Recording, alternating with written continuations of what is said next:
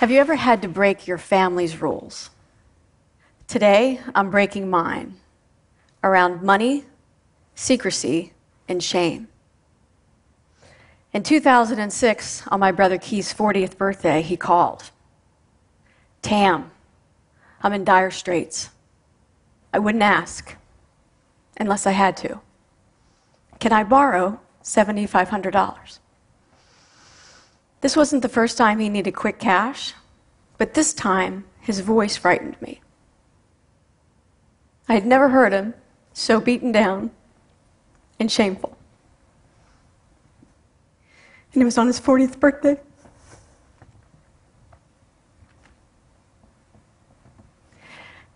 After a few basic questions that we would all ask, I agreed to loan him the money, but under one condition that as the financial professional in the family, I wanted to meet with him and his wife to see what was really happening. Weeks later, we met at the local Starbucks, and I started right in with the tough love budget conversation. You should sell the house, downsize to something you can afford, sell the toys, and Starbucks, give up the $5 a day coffee. You know, all the trappings that we do to keep up with the Joneses. Quickly, my brother and his wife went into a fearsome blame game, and it got messy. I vacillated between therapist and pissed off sister. I wanted them to be better than this.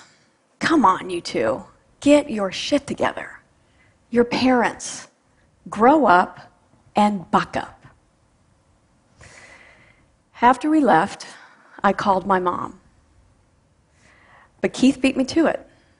And he told her that I wasn't helpful. In fact, he was hurt and felt ganged up on him. Of course he did. I shamed him with my tough love budget conversation. Two months went by when I received a call Tam, I have bad news. Keith committed suicide last night.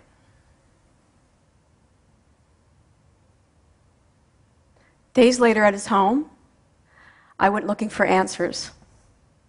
In his office, the garage, there I found a stack of overdue credit card bills and a foreclosure notice served to him on the day that he died.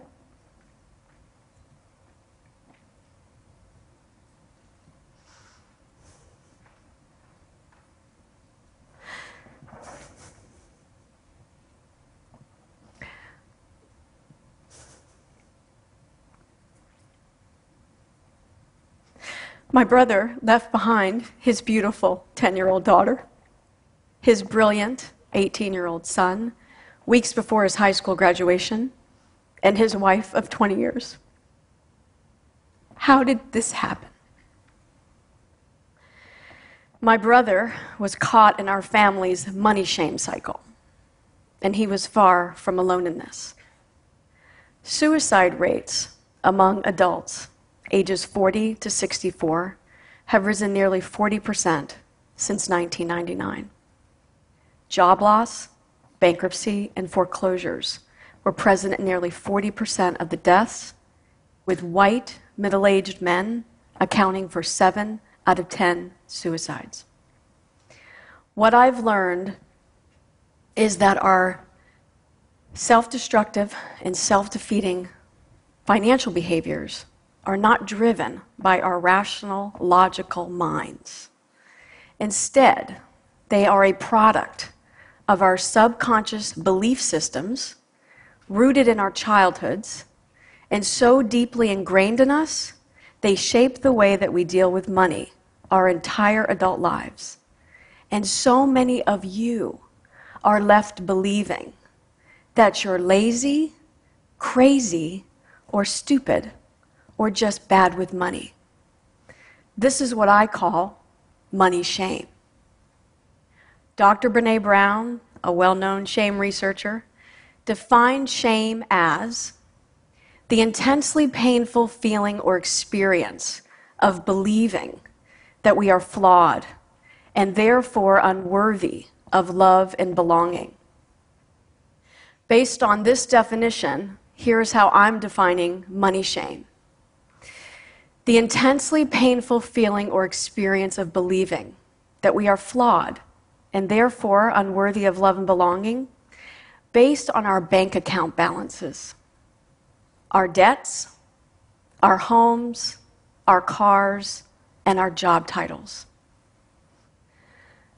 Let me give you a couple examples of what I mean. I believe that we all have money shame, whether you earn $10,000 a year or 10 million. And it's because we give money all of our power. Here's what it would look like if someone that you love or you might have money shame. They play the big shot, always picking up the check, financially rescuing family and friends. They are financially secure, but they live in a state of chronic not enoughness. They drive a Mercedes, but their budget really only can afford a Honda. And they're looking good at every cost. I know that we can break free from the grips of money shame because I did. Shortly after my brother's death, the recession hit. I lost my business and faced bankruptcy. I secretly I was terrified. I stayed in my home for a year thinking I did something wrong. Told myself, What did you do? What happened? I stayed silent while all along I went outside and smiled. Nobody knew. That's money shame. So, what I had to do was let go of the grip that I had on knowing all the answers. I was the know it all in my family. And I had to give up the idea that a new financial plan was the solution. And so, just like everything in my life, for me, I was sent a human to help. And I accepted the help but I had to do major self inquiry about my family's money history and my money beliefs. We have to start having this conversation. Money can no longer be a taboo topic. We have to get honest with each other that we're suffering with money issues.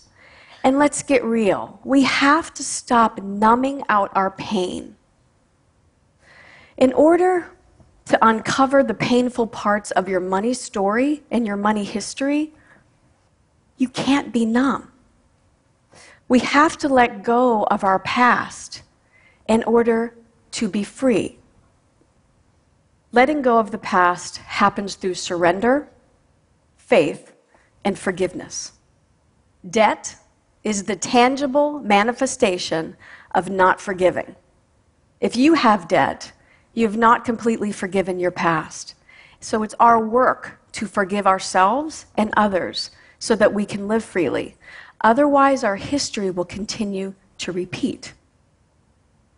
This is not a quick fix, and I know we all want one, but it's a slow wake up. This is another level of work. We have to go higher to get it, to get at it. So try this. Follow your dollars. Your money will show you right away what you value. Where's it going? And then ask yourself, do I really value all this stuff? And get curious about what you're feeling when you're spending. Are you lonely? Are you bored? Or are you just excited? But there's deeper work that needs to happen. How did you get all these money beliefs to begin with? I call this your money autobiography. And as a money coach, this is the first step I take with my clients. Think back to your earliest childhood money memory. What did it feel like when you got money? Were you excited, proud, or confused? And what did you do with the money? Did you run to the candy store or did you run to the bank? And what did you hear your parents say? And what did you see your parents do with the money?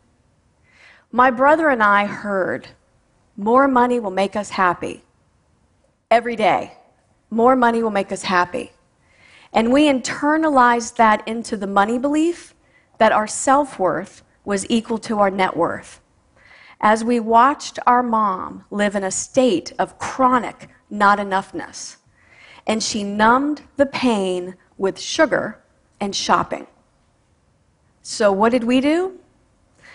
Keith played out my mother's life. He was an under earner, longed to be financially rescued, and he numbed out the pain with alcohol. I did the opposite. I became a high earner, rescued, rescuer, and I numbed the pain out with self help books. But what we had in common was our money belief. We both believed that our bank account balance was equal to our self worth. Looking back at the Starbucks meeting with my brother, he didn't need a budget in my judgment. He needed a breakthrough from his suffering, and he needed my compassion. Keith was not able to be the one to speak up and break our family money shame cycle. So he left me to do the work and share his legacy. Change is difficult. But in my family, not changing is fatal. So I did the work, and I have experienced deep and profound forgiveness. And as I stand here today, I am living on purpose. I serve, and money serves me. It only takes one person in your family to break through the money shame cycle. I want you to be the one. Thank you.